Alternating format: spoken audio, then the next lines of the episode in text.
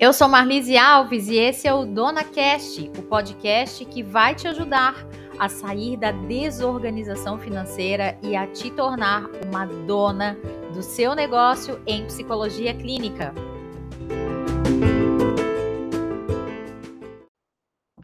O nosso tema é tenho que ter dinheiro guardado no meu consultório? Será que essa é algo, esse é algo, é um assunto que você já pensou em algum momento aí da sua carreira como psicóloga clínica? Eu quero hoje te mostrar que é possível sim você fazer uma reserva financeira, você ter um dinheiro especial para o seu negócio de psicologia e mais do que isso, né, para o seu consultório de psicologia e olhar para este consultório como sendo um negócio.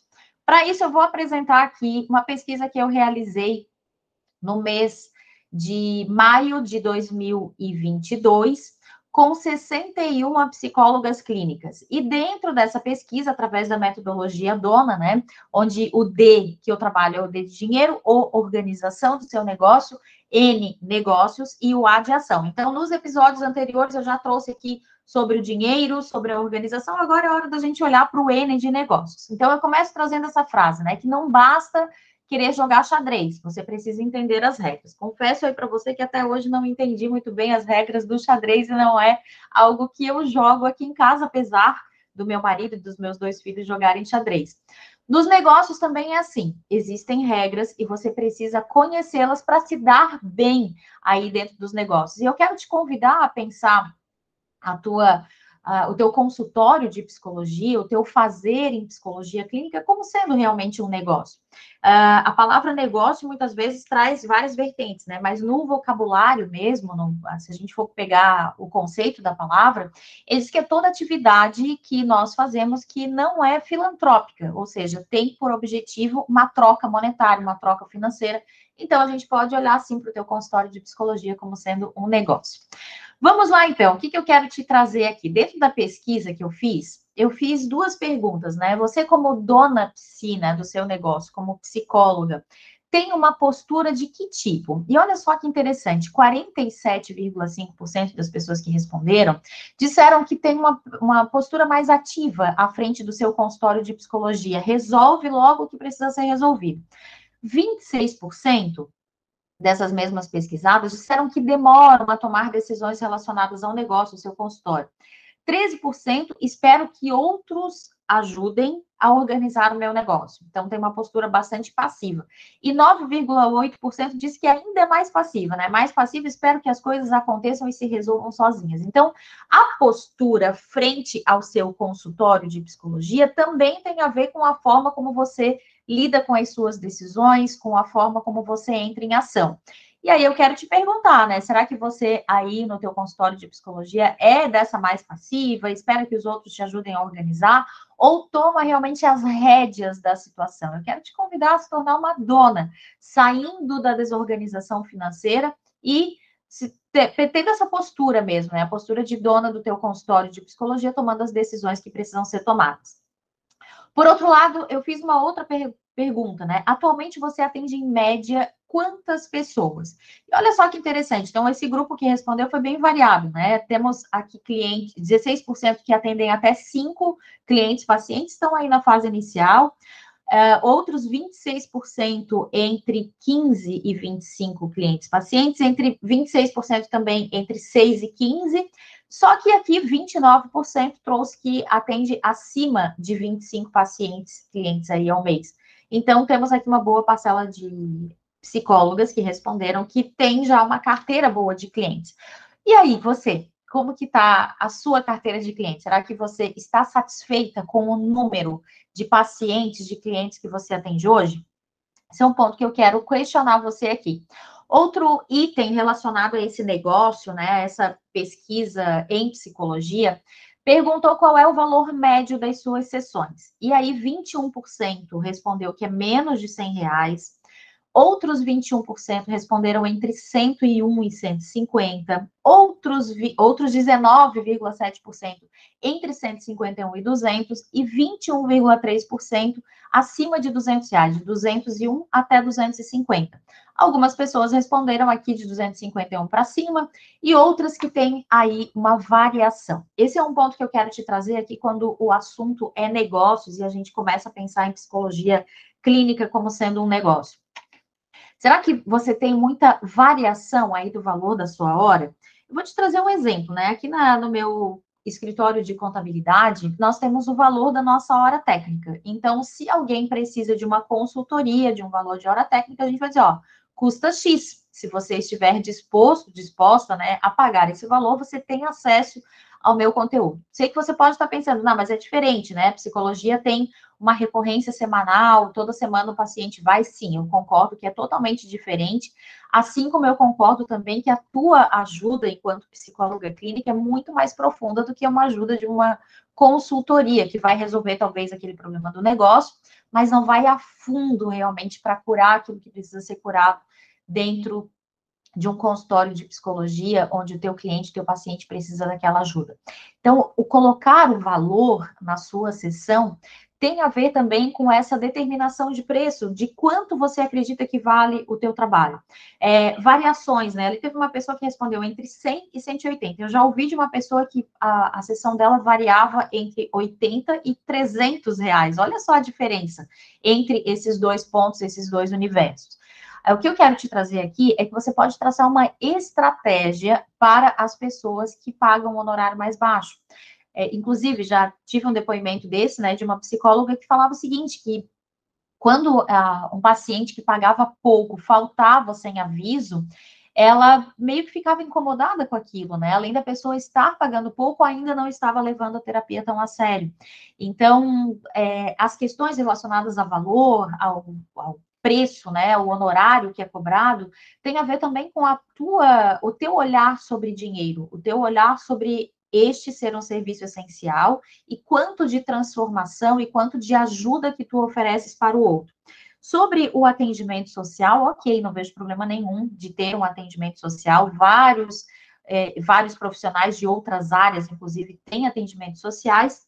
O que você pode fazer para te ajudar nisso é colocar alguns limites, como, por exemplo, um número X de vagas a 50 reais ou 80 reais. Então, por exemplo, ah, nas sextas-feiras pela manhã eu faço atendimento social vinculada à entidade X ou mesmo diretamente, mas eu só tenho quatro vagas. Então, quando sai uma pessoa do atendimento social, entra outra pessoa dentro do atendimento social.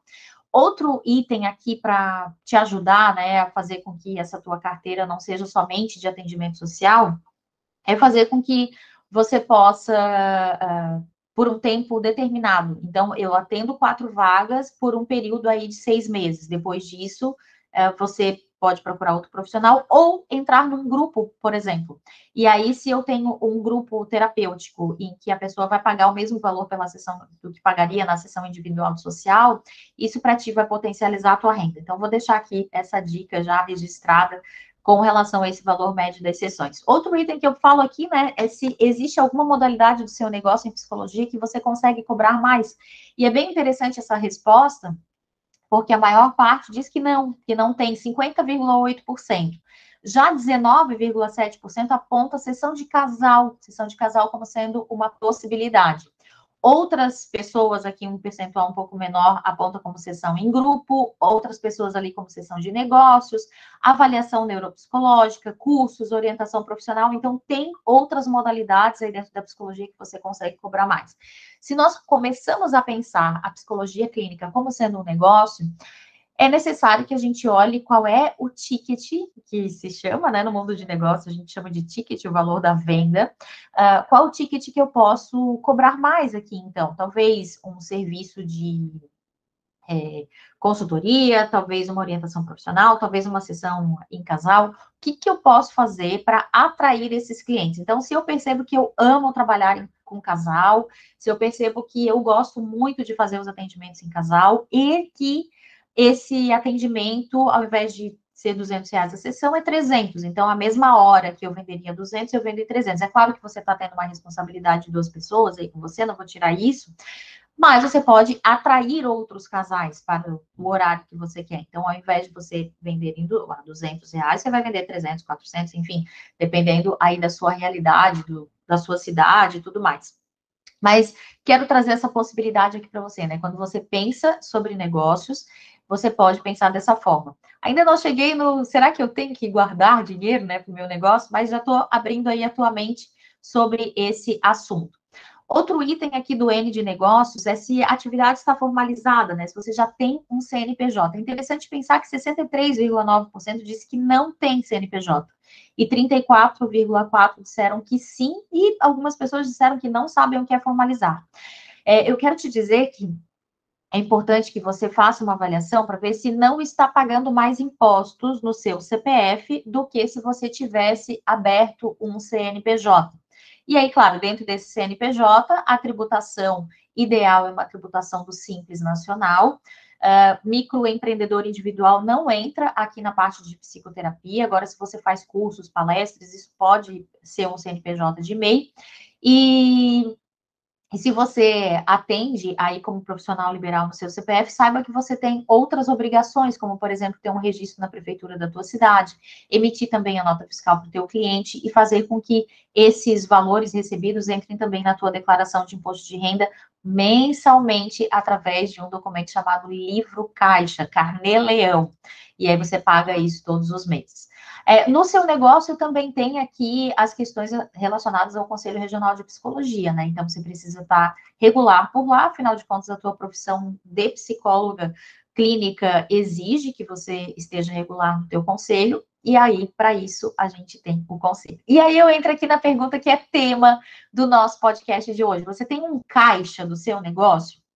Primeiro de tudo, você precisa saber para que, que serve esse caixa. A pergunta que eu fiz é assim: você tem um caixa do seu negócio? Um valor que é da sua atividade de psicologia e que serve como uma possível reserva ou inclusive para reinvestir?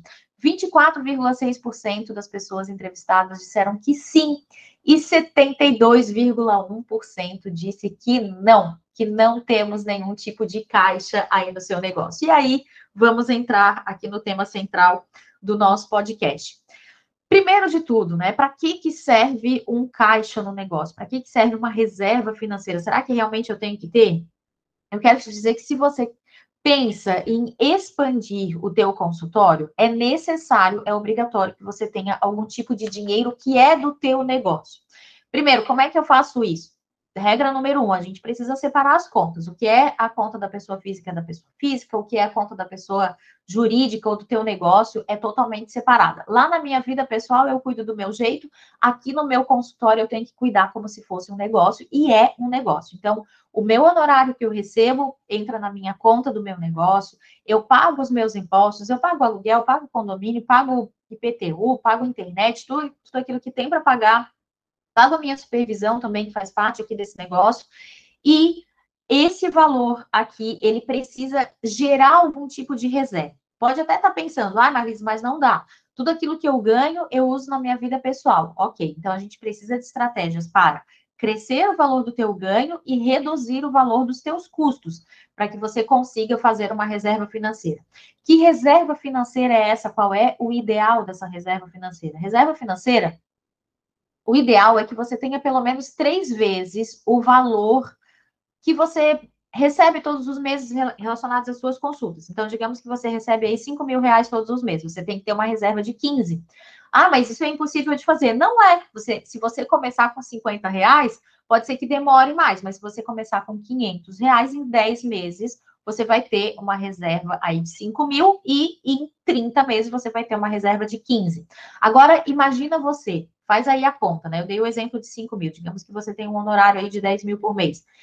Imagina se você tivesse aí em uma conta esse valor guardado para fazer aquilo que você quiser, para ser algo volante aí dentro do seu consultório. Seria bom, né? Ah, eu quero reformar aqui a minha sala, quero pintar, quero colocar poltronas novas, posso usar desse dinheiro.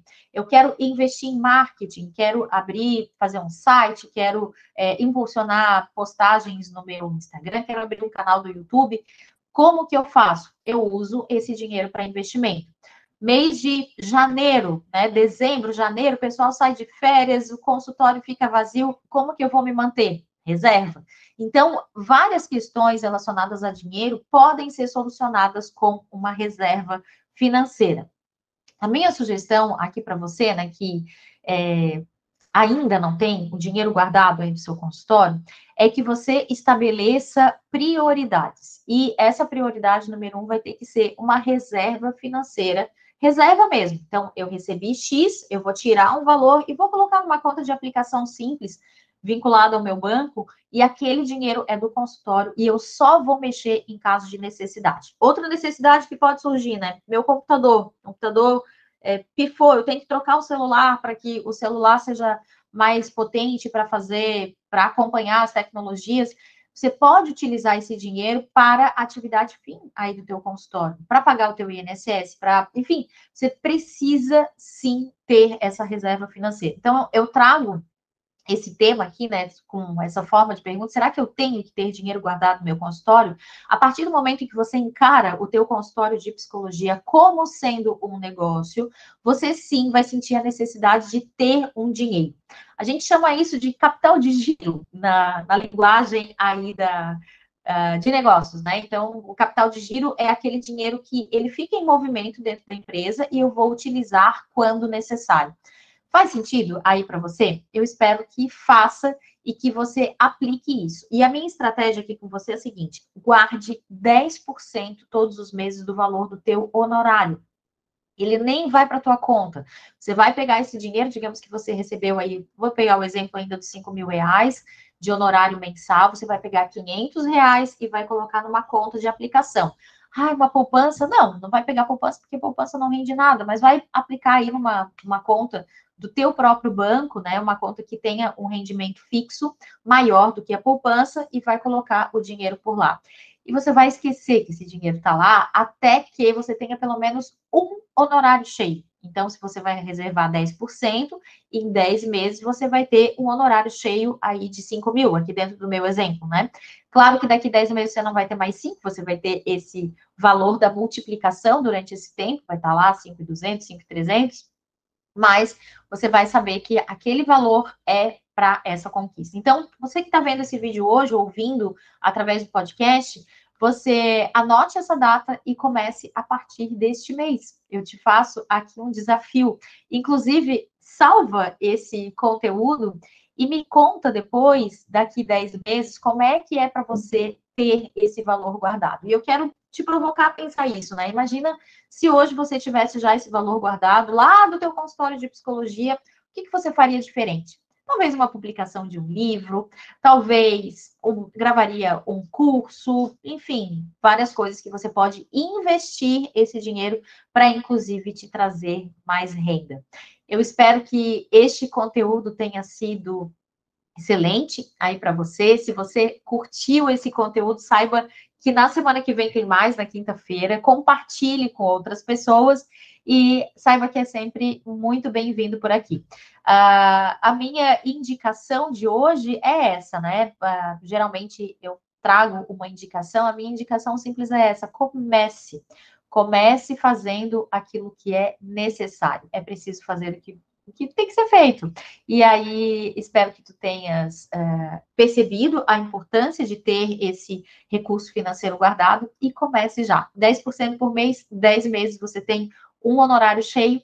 E, claro, continue até fazer o trimestre. Até a próxima e conte comigo.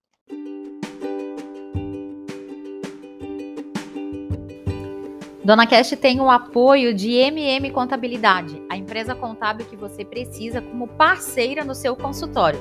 Conheça mais em www.mmcontábil.cnt.br. E também de Agile Gestão Financeira. Você cuida dos seus pacientes e nós cuidamos do financeiro do seu consultório. Acesse no Instagram, arroba Financeira. E claro, fica aqui o convite, participe da nossa próxima turma de mentoria Seja Dona Psi e acabe de vez com a desorganização financeira do seu consultório e te torne dona do seu negócio em psicologia clínica. Mais conteúdos você acompanha no Instagram, arroba sejadona.psi.